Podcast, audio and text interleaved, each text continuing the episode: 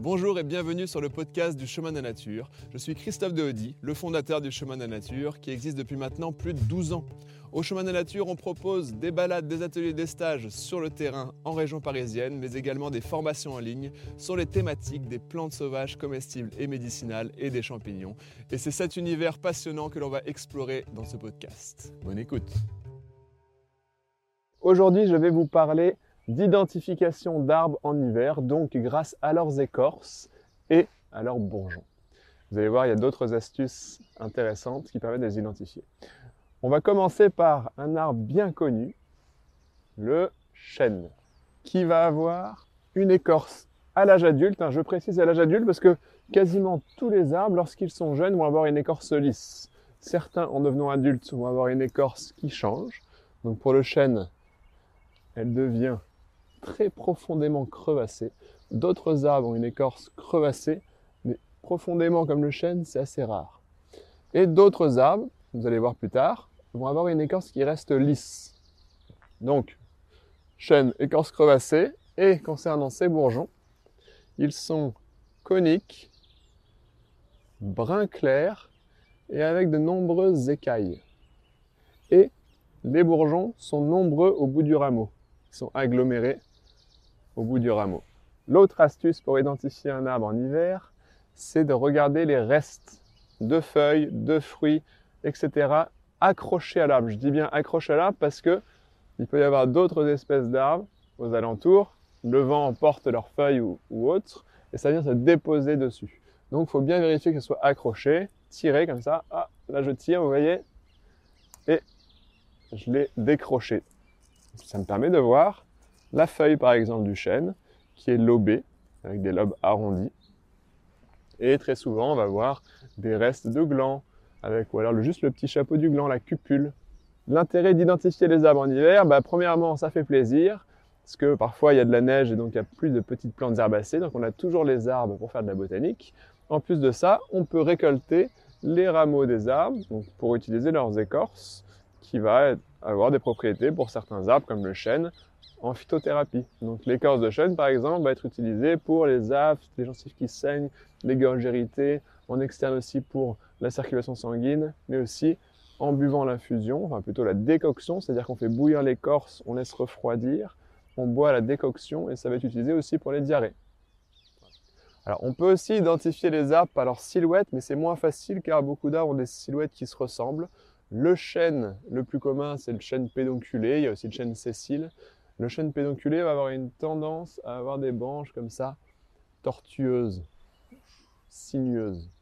Moins pour le chêne sessile qui aura des branches plus droites. Là, pour l'instant, on a vu un chêne qui est un arbre, donc qui va avoir un tronc unique. Hein. Les arbres et les arbustes, généralement, ont des troncs uniques. Une fois adulte, l'arbuste ne dépasse pas 7 mètres et l'arbre dépasse 7 mètres. Et s'il y a plusieurs troncs dès la base, eh ben, on appelle ça un arbrisseau. Donc je vous emmène voir un arbrisseau. Un arbrisseau qui est facile à identifier de loin parce qu'il va y avoir des petites choses qui pendent qu'on appelle des chatons. Les chatons, ce sont des inflorescences mâles qui fabriquent du pollen et ils sont généralement pendants. Voilà, là on a des jolis petits chatons de noisetiers. Et comme vous voyez, il y a plusieurs troncs qui partent de la base. Donc c'est un arbrisseau. Si c'était petit, euh, moins de 3 mètres, on appellerait ça un sous-arbrisseau. Par exemple, le romarin en est un. C'est une sorte de buisson, quoi. Hein. Sur l'écorce de noisetier, en plus du fait qu'il y ait plusieurs troncs, il va y avoir ce qu'on appelle des lenticelles. C'est des petits traits horizontaux qui permettent à l'arbre d'avoir des échanges gazeux avec l'extérieur. Le noisetier a une écorce lisse, non crevassée comme le chêne, et des petites lenticelles. Ce n'est pas le seul à avoir des lenticelles, on va en voir d'autres. Pour le noisetier, on retient multitron, chaton et lenticelles, avec écorce lisse. En cette saison, on peut consommer les petits chatons mâles. On les fait soit sécher, on en fait des poudres pour les mélanger à des farines, soit on peut les utiliser comme ça, trempés dans le chocolat. Ça va durcir et ça va ressembler à des orangettes, sans le goût d'orange. Ça n'a pas un goût très puissant, mais ça a l'avantage d'être riche en pollen. Il faut bien les cueillir à ce stade-là, quand ils ne sont pas encore séchés, fanés finalement, pour bien avoir le pollen. Donc ça sera nutritif. Et bien sûr les noisettes, ça, vous le savez, ça se mange, c'est très bon. Et c'est au mois de septembre. On peut également manger les jeunes feuilles au début du printemps, quand elles sont toutes jeunes, elles sont agréables. Elles me rappellent parfois un petit peu la réglisse. Si vous voulez nous soutenir, chers amis, vous pouvez vous abonner à notre chaîne YouTube et cliquer sur la cloche pour être notifié, mettre des j'aime à nos vidéos et des commentaires. Ça sera super de votre part. Je vous remercie d'avance. Et on enchaîne avec, pas le chêne, mais le bouleau, qui est facile à identifier parce que c'est vraiment le seul arbre à avoir une écorce si blanche. Avec une écorce claire, blanche, il pourrait éventuellement y avoir aussi le peuplier blanc. Mais vous verrez, si on s'approche de près, on ne peut pas se tromper, parce que le peuplier blanc, lui, va avoir comme des petits losanges sur le tronc, alors que le bouleau, lui, a des lenticelles, c'est-à-dire des traits horizontaux. Comme le noisetier, mais c'est un arbre, un tronc unique. Une fois adulte, il dépasse les 7 mètres. Lorsque le bouleau est jeune, son écorce est quasiment partout lisse, blanche, et avec ces fameux petits traits horizontaux que l'on appelle toujours des lenticelles. Avec l'âge, il va commencer à fabriquer de plus en plus d'une cellule qui s'appelle le suber, S-U-B-E-R, et ressembler finalement à une écorce crevassée. Mais on trouvera toujours par endroits, surtout vers le haut, cette fameuse écorce lisse avec les lenticelles et blanches.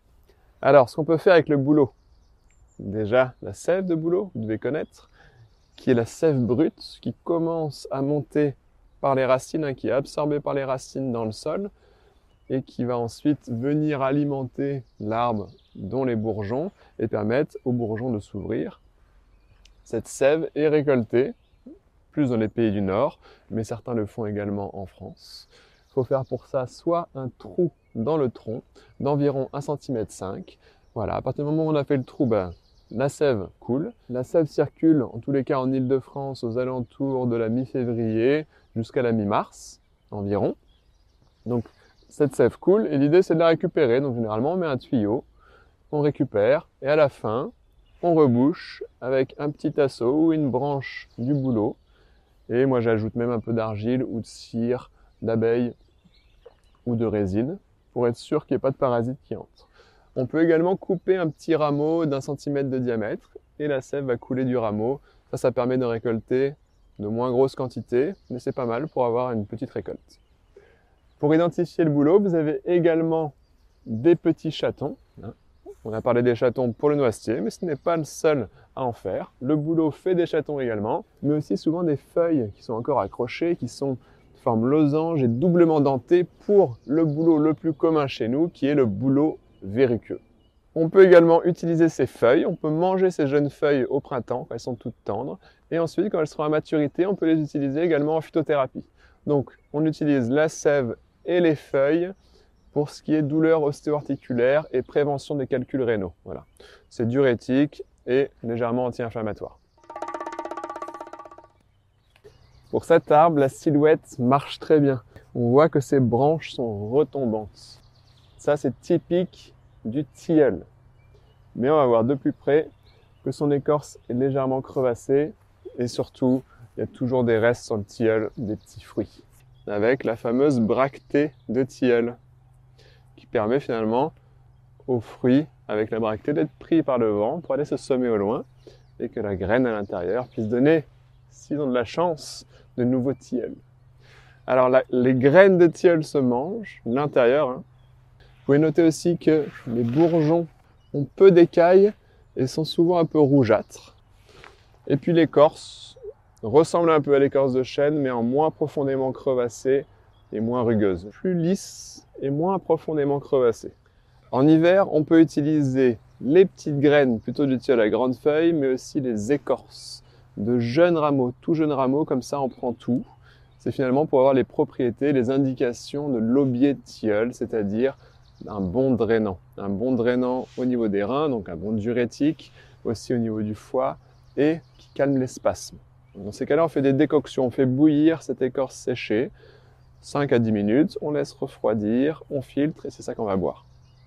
Généralement, on prend ça en cure de changement de saison.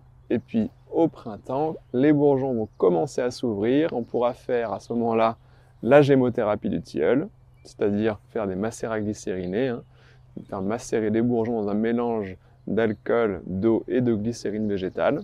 C'est de la gémothérapie qu'on pourra utiliser tout ce qui est stress, anxiété et aider à dormir. Puis on pourra manger les feuilles. Elles sont meilleures quand elles sont toutes jeunes, mais les feuilles de tilleul, surtout celui-ci, le tilleul à petites feuilles, je les mange même jusqu'au mois d'octobre. C'est très sympa, c'est doux, c'est sucré, c'est agréable, ça fond dans la bouche. J'adore, je crois que c'est la plante que je mange le plus, ce sont les feuilles de tilleul.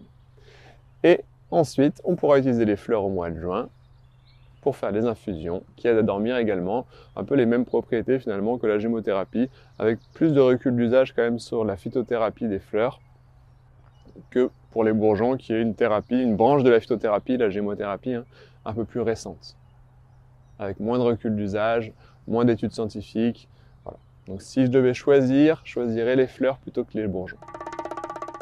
Un autre arbre très facile à identifier, même de loin, Regardez son écorce, elle va avoir plusieurs couleurs.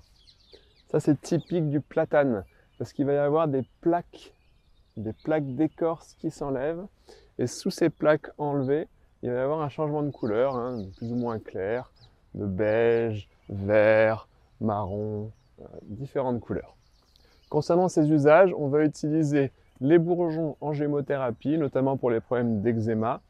Puis, on va utiliser en comestible les jeunes inflorescences mâles, donc les jeunes chatons qui sont sphériques, quand ils sont fermés encore, hein, quand c'est encore dur, et les jeunes infrutescents, c'est-à-dire lorsque les inflorescences femelles ont été fécondées et que ça se transforme en fruit. Pareil, ça ressemble beaucoup à l'inflorescence mâle, en plus gros, c'est une jeune infrutescence sphérique également. Et quand c'est à maturité, hein, c'est ce qu'on voit euh, pendouille du platane, ces fameuses petites boules qui se délitent et font un peu comme du coton euh, un peu partout quoi. Les deux se mangent, ça n'a pas trop de goût mais c'est frais et ça a une consistance sympa donc on peut les faire en conserve au vinaigre un peu comme les capres. Peu d'écailles, vert rougeâtre. On voit qu'ils sont alternes sur le rameau, ça permet de ne pas se tromper éventuellement avec euh, les euh, érables qui eux vont avoir des bourgeons opposés donc des feuilles opposées également. C'est vrai que les feuilles de platane ressemblent beaucoup aux feuilles d'érable. Donc vous pouvez noter cette histoire de bourgeon. c'est déjà pas mal. Si vous voulez approfondir ces connaissances sur le terrain avec nous, on anime toute l'année, principalement en Ile-de-France pour l'instant, mais bientôt ailleurs. Et on propose également des formations en ligne très complètes. Et le lien est dans la description. N'hésitez pas à aller jeter un œil. À très bientôt. Bye bye.